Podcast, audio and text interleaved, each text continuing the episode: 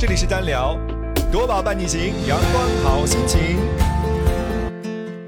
嗨，大家好，欢迎大家来到单聊，我是多宝的丹叔。最近岁末年初，大家都在忙于工作和生活的琐事，能量低下是我听到很多身边的朋友呢提到的一个话题。那今天呢，我就想和我的两位朋友呢一起来聊聊能量的这个话题。我们分别请到的是小颖老师和 Yuki 老师，一起呢来去聊聊关于能量的这个。那他们俩呢分别关注的领域呢也不太相同。那 Yuki 老师呢在五感呃。呃，和芳香本呢会有比较深入的研究。那另外一位呢是小颖老师，小颖老师呢是在中国传统文化和五行的部分呢有比较多的一些研究。所以呢，今天我们请来两位嘉宾呢，我们三个人呢一起呢和大家呢来去聊一聊能量在我们身体上的一种体现，在不同视角上能量是怎么样呈现的。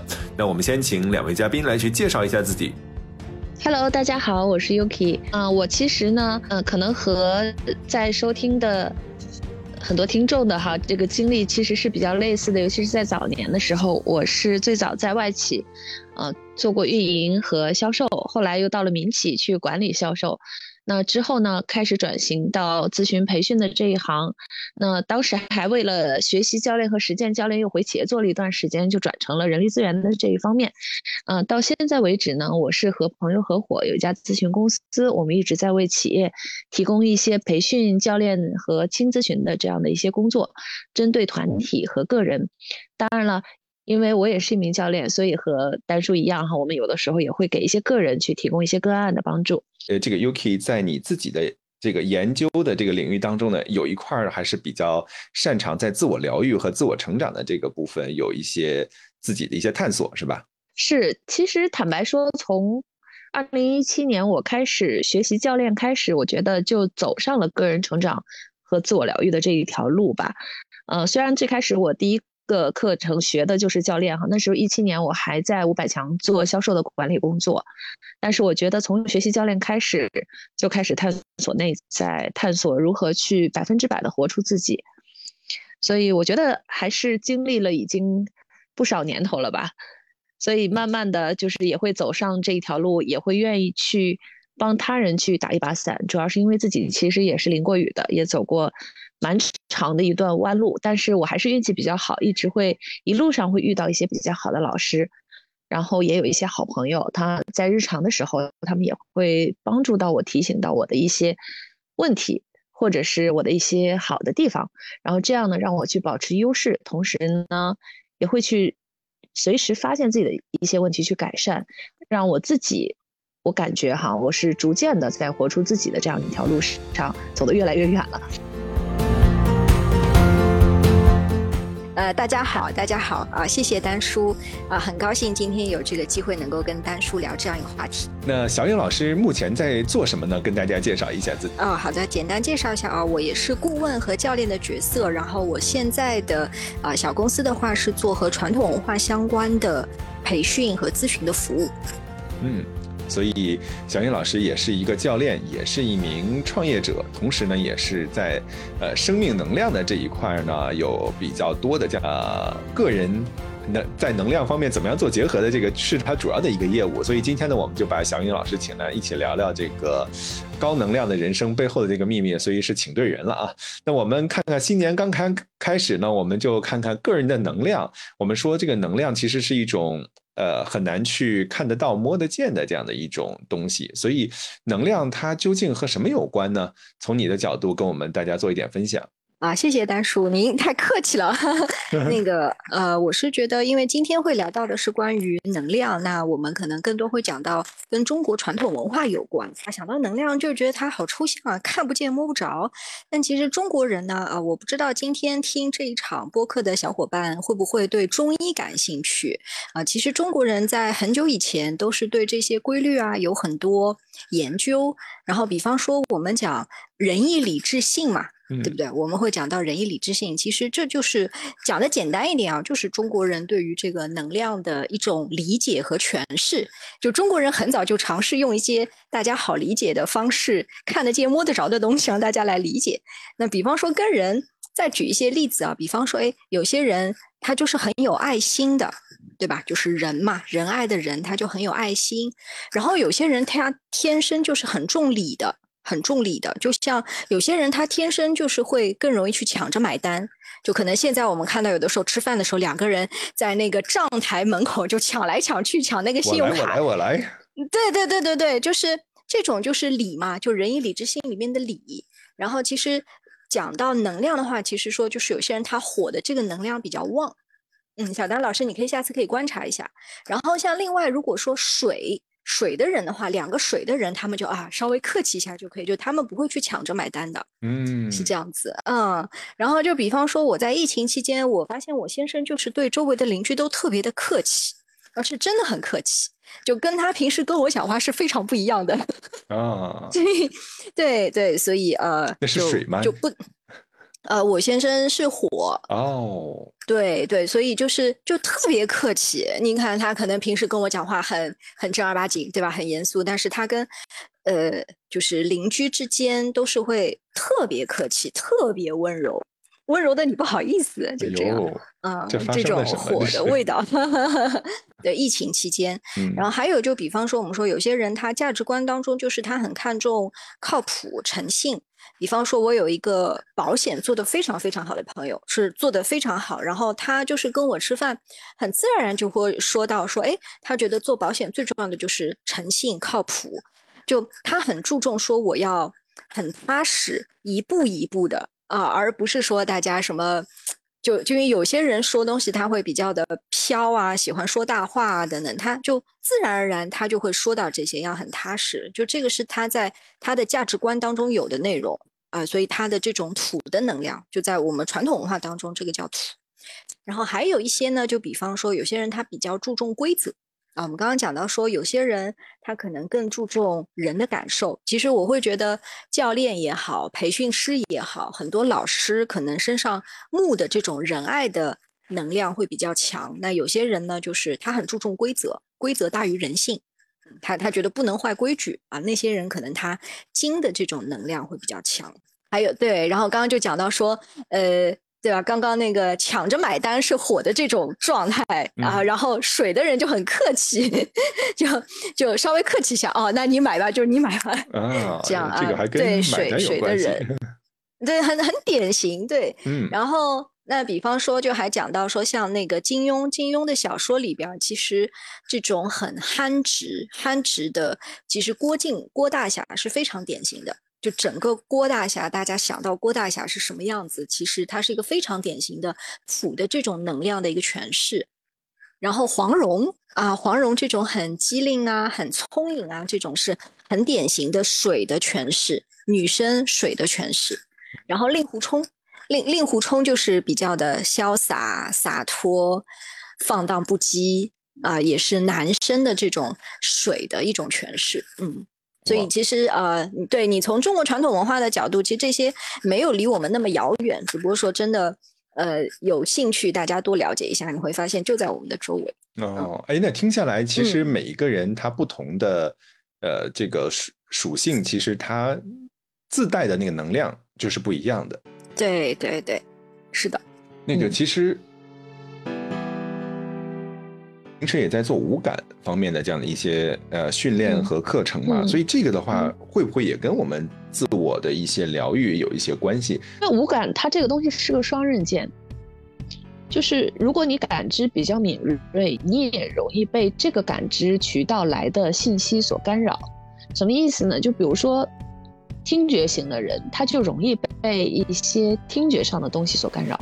就你的耳朵是比较敏锐的，那你可能现在正在专注的写一些东西，然后这个时候你耳朵里的杂音可能就容易干扰到你，还是蛮有意思的。对，所以呢，你要想办法是说，你需要专注到写作上的时候，你要让你的耳朵少接收信息。但是呢，你在疗愈自己，比如说你心定不下来的时候，你可以用一些音频或者是音乐来让自己安静和专注下来。就是他从这个渠道来，也从这个渠道治好。哦，也是双刃剑这个。对，所以比如说有一些人，他对视觉、对绘画或者对文字比较敏感，那他可能就是说，比如说在刷视频的时候，或者是他就容易就看一些那种信息嘛，他就他比较敏感。但是同时呢，他也可以通过一些，比如说，呃，自由书写呀，或者是一些这种视觉类的疗愈方式来去转转变他，让他自己慢慢的能够定下来、静下来。就有很多用绘画来疗愈的人也是这样的，就是他他就像静心一样嘛。包括缠绕画，其实也是这样的。就缠绕画，它都是起起步很简单，然后就靠一笔一笔的重复、耐心，然后他也很容易就安静下来。但如果是说，当他很他在看什么东西的时候，他也很容易被那种视觉感很强、冲击力很强的东西吸引走。所以基本上就是你容易被什么干扰，你就去找那个方面去治疗你。哦，哎，这个蛮好玩的。那刚才讲到了听觉、视觉，如果是触觉型的，触觉型就可以用一些，比如说，嗯，比如说。就是我们所有所有人哈，几乎是所有人，他都是喜欢和比如说家里人或者是爱人，就是有肌肤的这种接触，所以触觉基本上是手做，就是你的手会会用到，或者是说抚摸、按摩这一类的，你给别人按摩也是可以的，然后被人按摩也是可以的。哦，如果对，如果同时，比如说像一般。喜欢芳香按摩的人，基本上他是嗅觉和触觉都比较敏感。嗯，对，因为我之前也曾经参与过一些这一类的学习，就是他其中有一项考核，就是要我们去跟某一位同一起参与的同学要去两两配对，然后两两配对的时候呢，你要根据对他的了解，你可以问他一些问题，他做什么职业什么的，根据对他的了解，然后你为他选择一款精油，然后你给他选择一个按摩的部位是肩颈。是手，嗯，或者是头，啊，你去选一个。所以当时我遇到的那个人呢，是他是一个钢琴老师，哦，然后他他最喜欢的精油是乳香精油，所以当时我就用乳香精油稀释了之后，给他按摩他的双手，就是希望他的双手能够弹出更美妙的曲子，然后他就他就感觉特别的舒服和开心，而且就是整个人一下子就松弛下来。嗯，所以，所以我就是说，基本上你的五感总归能选出那么一个两个，那最好是如果能同时满足那一两个，当就是当然更好。如果是多的话，嗯，也可以去同时去满足。那如果如果你要去，比如说去练习创造，它那就是尽量去转感觉，就是从一个感觉转到另一个感觉。但是对于专注和疗愈来说，就是我们哪一个敏感就用哪个就好了。嗯。哎，那怎么样发现自己是属于哪一方面的这个感觉会更凸显一点？有有可能有的人是一种或者两种都兼备。比如说，同样我们吃菜，我们基本上大家都能分出好吃不好吃，可是有一些人他就能够分出里面的食材，然后他就能吃出说这个东西新鲜不新鲜。那他的味觉和嗅觉可能大体上味觉嗅觉是连在一起的。但是嗅觉敏锐的人，味觉未必就很敏锐。但是味觉敏锐的人，基本上嗅觉不会太差。所以这两个是在一块儿的。呃，我我猜很多人新冠的时候，可能像我一样失去了味觉和嗅觉，大家就会知道，对那个味同嚼蜡的感觉是很难过的。对，但是同样是吃东西，大家敏感度是不一样的。包括如果喝茶，同一种茶的不同品类，其实有一些人是能喝出差异的。那如果是嗅觉敏感的呢？就是香臭大家都分得清，但是同样的香，它不一样。那个细微的差别，比如说如果去闻香水的话，都是同样的木质香，有哪一些差别啊？有一些人一闻就知道不一样。对，有一些人就就需要区分很久。那那如果是听觉和视觉，视觉其实是最多的，听觉其实也不少。那比如说听觉敏锐的，那有一些人是他。嗯，比如说听同样的节目，那有一些人放的音量就比较大，有一些人放的就比较小。那对于不同的噪音和杂音，忍耐度也不一样，然后层次能听出来的也不一样。那你像我见过的一些音乐老师，他们就会对这些特别的敏感，包括他们的学生走位的声音啊，呃，打乐器的声音啊，甚至一些别的，他们都可以把这些既用于创造。又用于又用于一些教学，同时可能也可以去治疗自己的，因为很多节奏也好，呃，比如说像雨声、海浪声这些东西，它本身都是有治愈的力量的。那视觉呢，就是最多的了，而且很多人其实都会，就比如说穿衣吧，那很多人他其实会很敏感对这个。颜色，尤其是你即使是一身黑，因为这个材料的材质不一样，它也是会有不同的黑色的这种感觉。所以其实你看自己，还是应该是能够看出来的。比较的这个参数呢，你就可以看大多数人。如果你比周围大多数人都敏锐，那你基本上就是那种了。嗯，对。而且可能获取和输出又不太一样，所以呢，我们平时呢主要看我们获取信息对哪个信息更敏感就是了。就比如说你看视看图的时候，有图有字，你先看的是字还是图？如果你听听歌的时候，你听的是歌词还是听的是音乐？哎，真的是好有画 好有画面感。那这个其实我们在日常的生活当中，似乎好像要去。自我觉察一下，要留意一下你对于哪一种更、更加的敏感。是啦，但是就是基本上，你你嗯嗯，大部分人吧，我觉得就是视觉、听觉会比较多，因为味觉、嗅觉和触觉的这这三个，大部分这样的人已经在从事这类似的工和这个相关的工作了，就就是大部分工作都能做的就是视觉和听觉这两种。嗯。啊，这个跟他的职业选择也会有一些关系。比如说像厨师，可能他的味觉就会比比较敏感，别人吃不出来这个层次，他品尝食材来自于什么，然后甚至它的层次是什么样的，马上就能够品尝的出来。是，是他就会天然的去喜欢这些东西嘛？因为我们有的时候是因为喜欢才擅长，但是大部分时候我们是因为擅长才喜欢的。是，哦。哦，原来这个五感和还可以和这个相关，所以呃，在这个五感当中，也可以去找到自己自我去疗愈的这样的一些方式啊。对，所以这也是为什么电影不断的在追求更多的 D 啊。嗯，就是就是因为那个三 D 电影其实是给了我们就视觉和听觉以外的一个就那种立体感嘛，就是那个感觉，其实它也是一个觉。有一些人的感觉非常敏锐，有一些人的感觉会没有那么。对，还有四 D 电影，比如说它会会有一些喷水啊，这种就在触觉上可能给你一些这个感受。对，对，只是现在的四 D 电影感觉不太舒服。哦，对，我只看过一次，我我就记得一被喷了满脸的水。对，对，这个也是一种从无从无感的角度来去提升它的观影体验。那有的人也会去。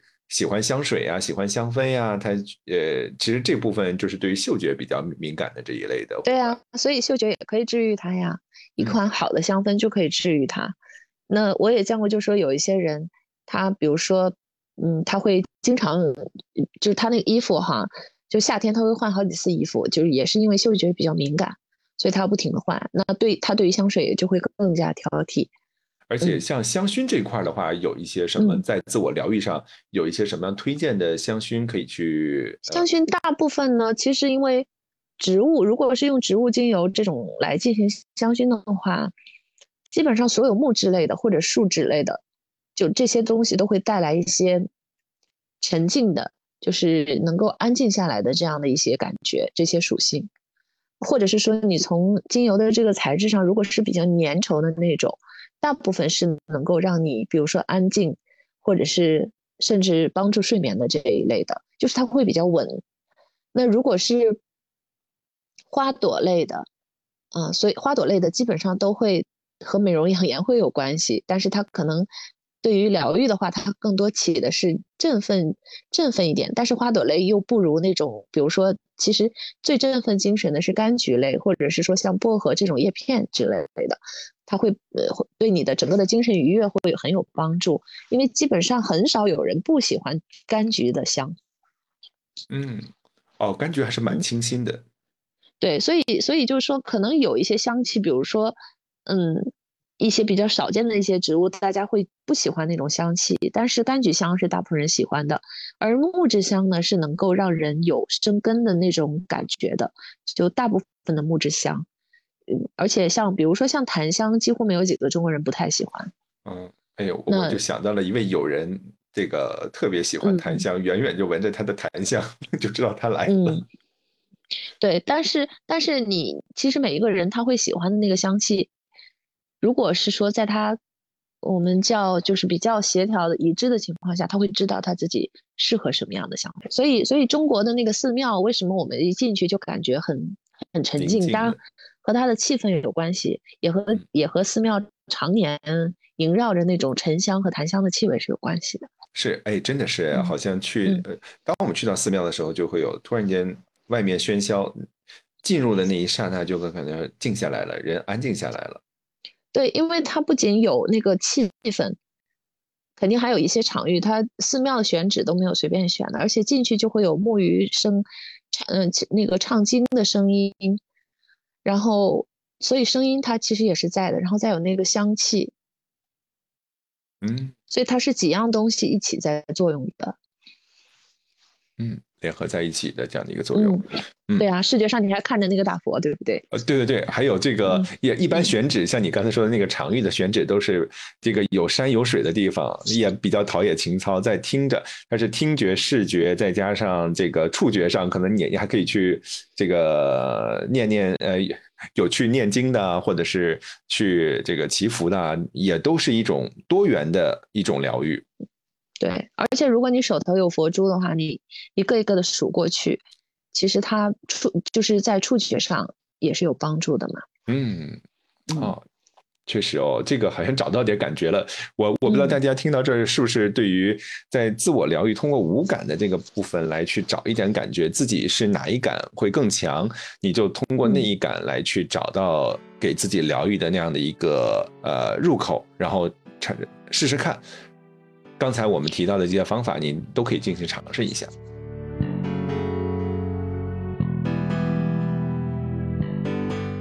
哎，那怎么样才能够让自己的这个能量稍微足一点？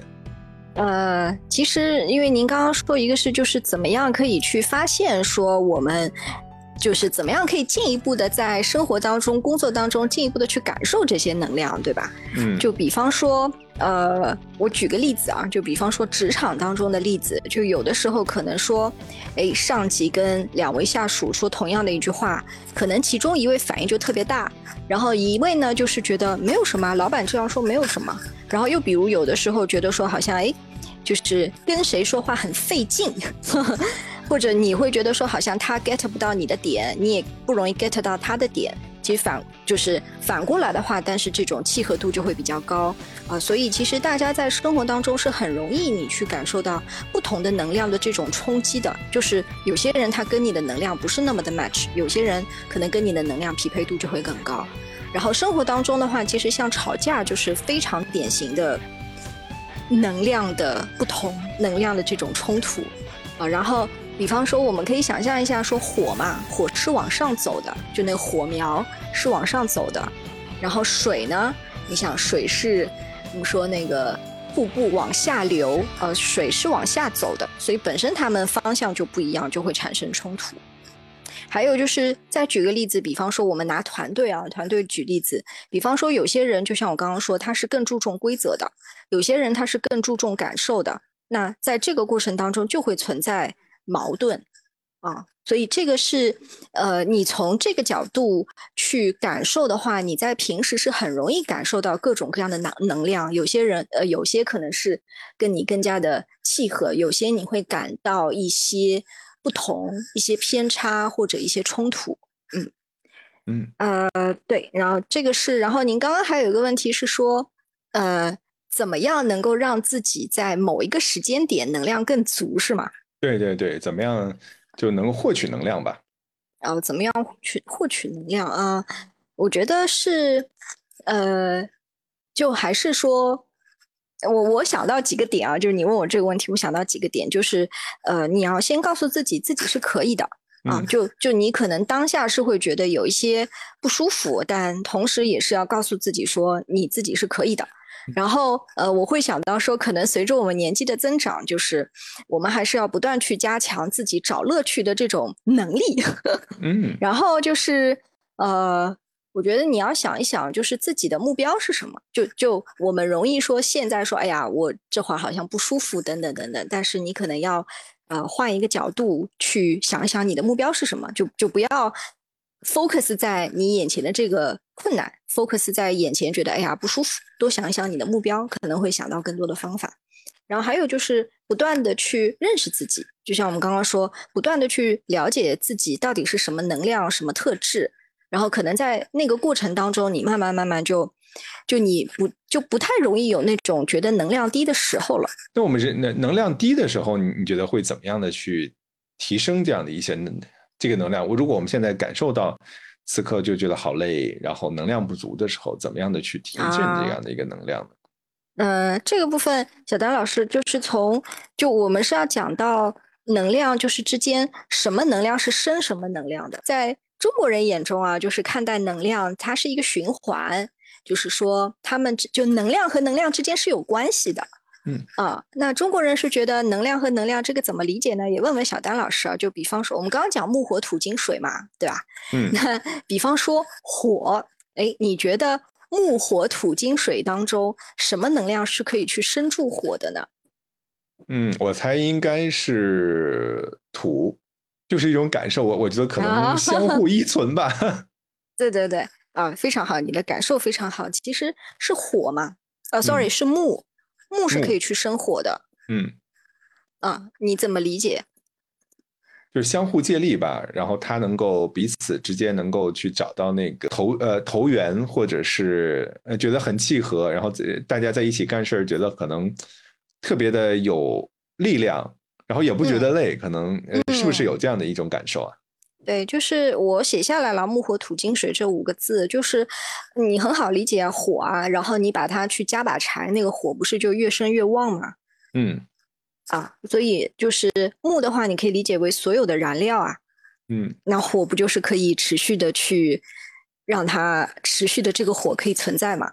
啊，然后火。对对对，然后火是生土的，那为什么？因为火最终是可以去化为灰烬的。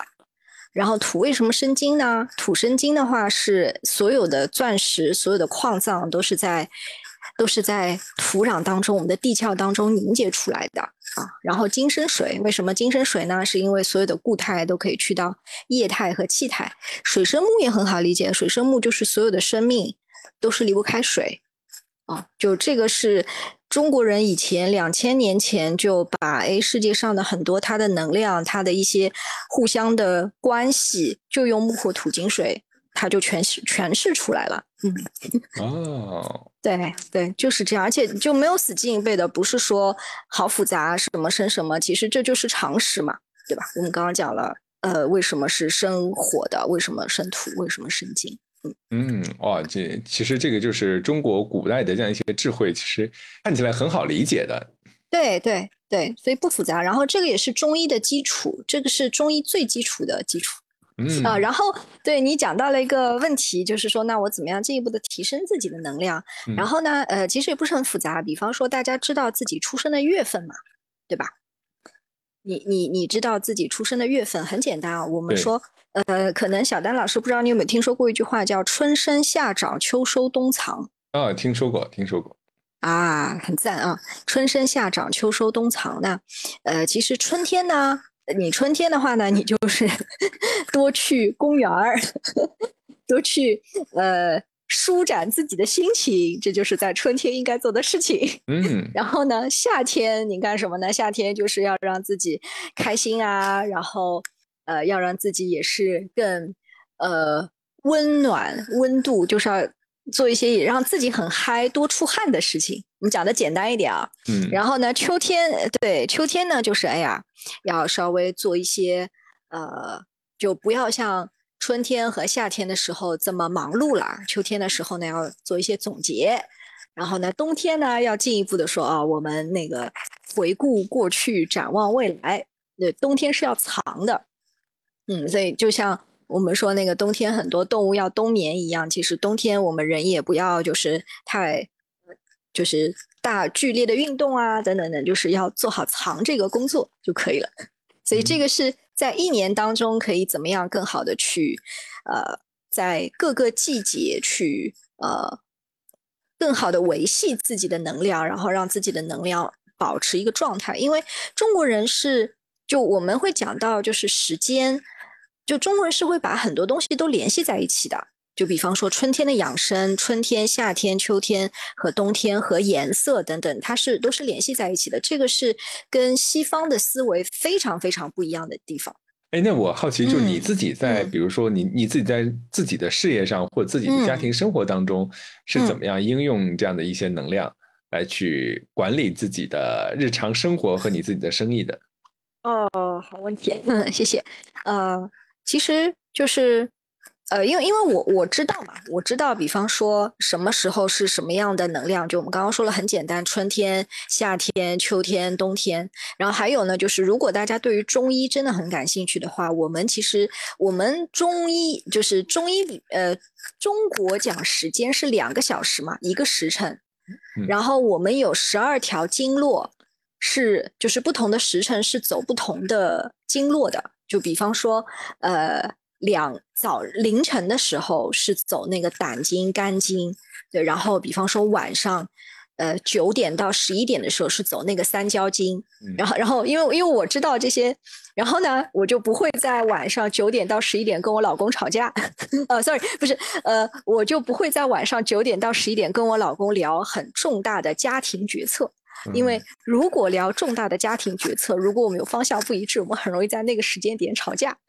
所以这个是，就如果大家懂一点中医的基础的话，你就会更更有效的利用你的时间。哇，这个蛮有意思的。然后呢，呃，对对对对，然后你也就你你也不用去想说啊，为什么你跟你先生吵架了等等，就是就是那个时间点，你你很容易呃有一些我们刚刚讲的能量的冲突，然后你知道了，你避免就可以了。嗯，一年当中就是你的 lucky 的时间是不一样的。嗯。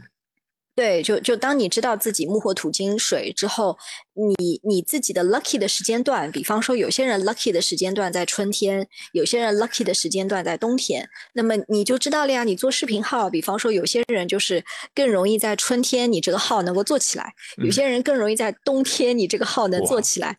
哎，对对对，就把这个起号就先看看。呃，对对对，我们就说中国人，其实中国人讲成功。就是天时地利人和哦，这六个对你只要对你只要得天时得地利得人和这件事情，你不想成功也能成功，因为你天时地利人和这个最厉害的三个条件你都具备了。嗯啊，那我们讲就是说地利，地利其实也很像你的自我定位 positioning，对吧？人和，那我们学了很多的内容，都是让我们怎么样？呃，更招人喜欢，对吧？就像最近那个《繁花》里面，汪小姐就很受大家欢迎。哎，你怎么做一个大家更受欢迎的人？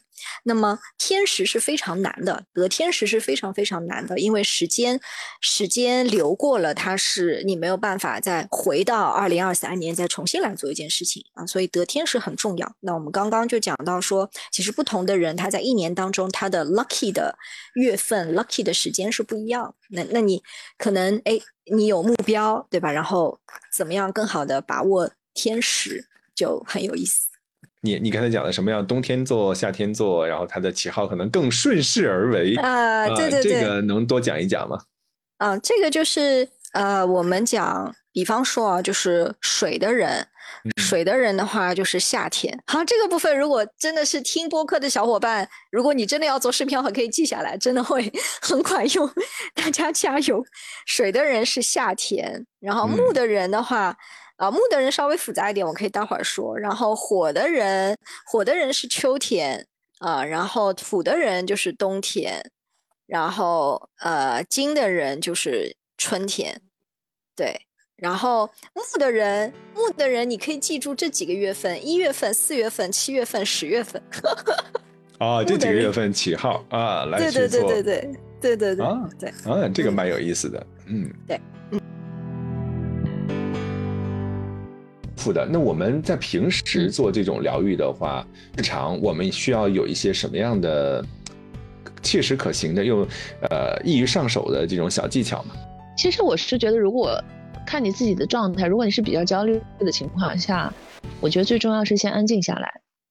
那你可以如果没有如果有冥想的经验的话，你就可以冥想哈，听一些，其实不一定非要听那种有引导词的，你也可以找一首你喜欢的音乐。那我我自己，因为如果有歌词，我会对那个文字比较敏感，所以我会喜欢挑那种没有歌词的音乐，自己喜欢的音乐去放着听一听。那你想慢下来，你就要去放那些慢一点的音乐。如果你希望自己有一点斗志，那就放一些，嗯，就是，嗯，可以放放一些有激昂一点的音乐。对，找不同的音乐，这个也得发现一下自己的歌单。呃，时间的缘故，不能选择冥想的方式，有没有其他的可以还可以进行选择的？那就是香氛了。就是我像我有时候去做个案，或者是说带工作坊，我都会扛着我的香薰机去的。啊，哦，因为那个场域对我来说是陌生的，甚至有一些公司可能它的会议室，呃，就用的时间很长的，然后。那个或者是挨着食堂的，它的气息不会很引人。对，然后我就会提早去，一般我会提前去一个小时，然后那个香薰机里面带着就我喜欢的那个精油，那我放在前面，就是靠近最靠近我的地方。嗯，然后过一会儿呢，整个这个场域就慢慢它就是属于我的了。就冥想和芳香算比较容易的吧。嗯嗯，对，这个算比较容易上手的了。对。嗯，哎，那我像我们呃平时如果能量比较低的时候，那呃刚才提到了冥想和芳香这种可以去让自己放松嘛，还还还有没有什么能够去振奋能量、提升能量的这样小方法？我我觉得如果能量很低，就什么也不要做，嗯，就尽量就是因为你能量已经很低了，这个时候做的事情呢容易是错的，就就尽量是好好吃饭，好好睡觉。就是减少能量的消耗和损耗。那如果是说你现在还可，就是能量虽然有点偏低，但没有很低，然后你希望提振的话，一个是我刚刚讲的，比如说用柑橘类的这些嗯精油的香薰，然后另外可以放一些稍微快一点节奏的这种音乐，当然是挑自己喜欢的。那比如说，如果我们听着那个跑步的那些歌单，基本上你很难睡着的。对，是的。对，节奏比较快的。对，然后另外呢，我觉得就是要尽快的去让你去做做这件事情，因为我有经历过。如果你在睁开眼睛的时候，你在床上开始刷手机，你就很难很快起来。是。但是如果是说我睁开眼睛想做事情，那天又很冷，我不想起来，那这个时候如果你刷手机的话，基本上你一定起不来的，因为我试过。真的是就起不来，而且过会儿你可能又困了。对，所以是所以在这种时候，你就要确定你数五个数，然后就在五个数之内你要爬起来，把衣服穿上，然后把就是一洗脸，你基本上就醒了。嗯，对，所以所以之后就去做事情，就是数到五，我不能再拖延了。嗯嗯啊，这个是一个切实可行的。一般我我们都会刷刷刷，可能一刷一个小时就过去了。对，然后另外我有的时候会会弄一些就是这种芳香喷雾吧，有时候其实就是水和精油，或者是说没有精油那种，就女性常常买的那种什么玫瑰喷雾啊，什么那种皮对皮肤保湿保湿的喷雾，我也会用来提振一下。如果下午困的时候，嗯，对，这也是一个方式，在能量低的时候，其实就好好休息就就好了，就别再让它更消耗了。对，还有我想就是深呼吸。其实我们大部分人的呼吸是不够深的，就除去鼻炎的，但是我们所有人，你可以看一看我们的呼吸其实是不够深入的，所以氧气其实是不足的。那如果你深入呼呼吸，对自己也是会有提振的一个帮助。嗯，确实你是不是能够吸得足够深，让这个氧气的代谢能够。更好的去注充满你身体当中的这个细胞。对我听一位中医说过，说我们大部分人的每喘一口气都是为了再喘下一口气。嗯，就是说我们其实吸的不够深。是的，而且这个我让我也想到了，说其实现在有很多人其实呃很容易驼背嘛，其实他在驼背的时候，他的气息他就是会窝在里面，他也不能很好的去呃在你的身体当中呢更好的去运转，所以有有的时候驼背呢，你可以好好好的去开开肩，然后让你的这个背部更加的挺拔一点，其实气也更顺畅的能够吸得更深一些。对我之前就是因为我之前是有一点鼻炎，然后医生说就导致我的整个的脊柱都会有有一些往前。我说不是，难道不是因为我懒吗？嗯，他说不是，他说因为你的每一口呼气，你你的氧气都不足，你的身体为了帮助你获取更多的氧气，就不断的就是就是在帮你，然后呢，可能就就把那个，因为我们身体中间不是有一个横膈膜嘛，就是你那个胸腔不够不足够大，然后它就撑不起来，所以就你又一直想更使劲的去呼吸，然后可能你的头也会向前，然后慢慢的就越来越垂下来了。是的。是的，所以还是要把胸胸腔打开，它有更大的空间，能够让这个管道更加的通畅，能够吸得更深，这个也是一个很好的方式。对，所以你看我们下午打盹的时候，基本上都是越来越驼背、往下垂的状态嘛。但是如果是你把胸膛挺起来，基本上你自己就给自己一个暗示，就是我是清醒的。对，真的是就给自己一个暗示，让清醒，就刻意的这样的做一些这个开肩的、开胸的这样一些动作，也能够让你自己的这个能量或者是你的气场也有所这样的一些提升。其实也像像有的时候你这个呃弓腰驼背的话，其实你自己的那个自信度和气场也完全是不一样的。对，活动一下身体，到有绿植的地方呼吸呼吸、晒晒太阳都是有好处的。对，那除了这个的话，比如说像在。事业上，呃，有没有一些什么样的能量的管理的一些小技巧？就我们刚刚讲了，就是四季嘛，春夏秋冬分别有不同的能量，春生夏长，秋收冬藏，有一些特点。那，呃，去到每一年还是会有不同的，就是可能我不知道小丹老师你有没有关注过以前我们讲前两年呢，它的能量是偏金和水的。前两年就是差不多从二零二零年开始，过去的。二零二零、二零二一、二零二二都是金水的年份，然后呢，我们二零二三年其实是水和木的一个年份，就它的一个结构，对。然后明年二零二四年，它就是像一个过渡、过渡的一个年份，然后它过渡到就是二五年、二六年后面就是火土的这样的一种能量，所以我们说二零二四年它是一个过渡。嗯，所以就是每一年其实它的能量也是不同的，也是按照就是木火土金水它轮流转的这样一个节奏，对，然后当中可能隔三年会有个过渡，和大家一起来分享，谢谢小颖老师。好，谢谢丹叔，很高兴今天能够跟大家聊一些，呃，和能量跟传统文化有关，希望大家都能过一个轻松快乐的节假日。好的，那我们谢谢 UK 老师了，谢谢小燕老师，好，谢谢丹叔，谢谢。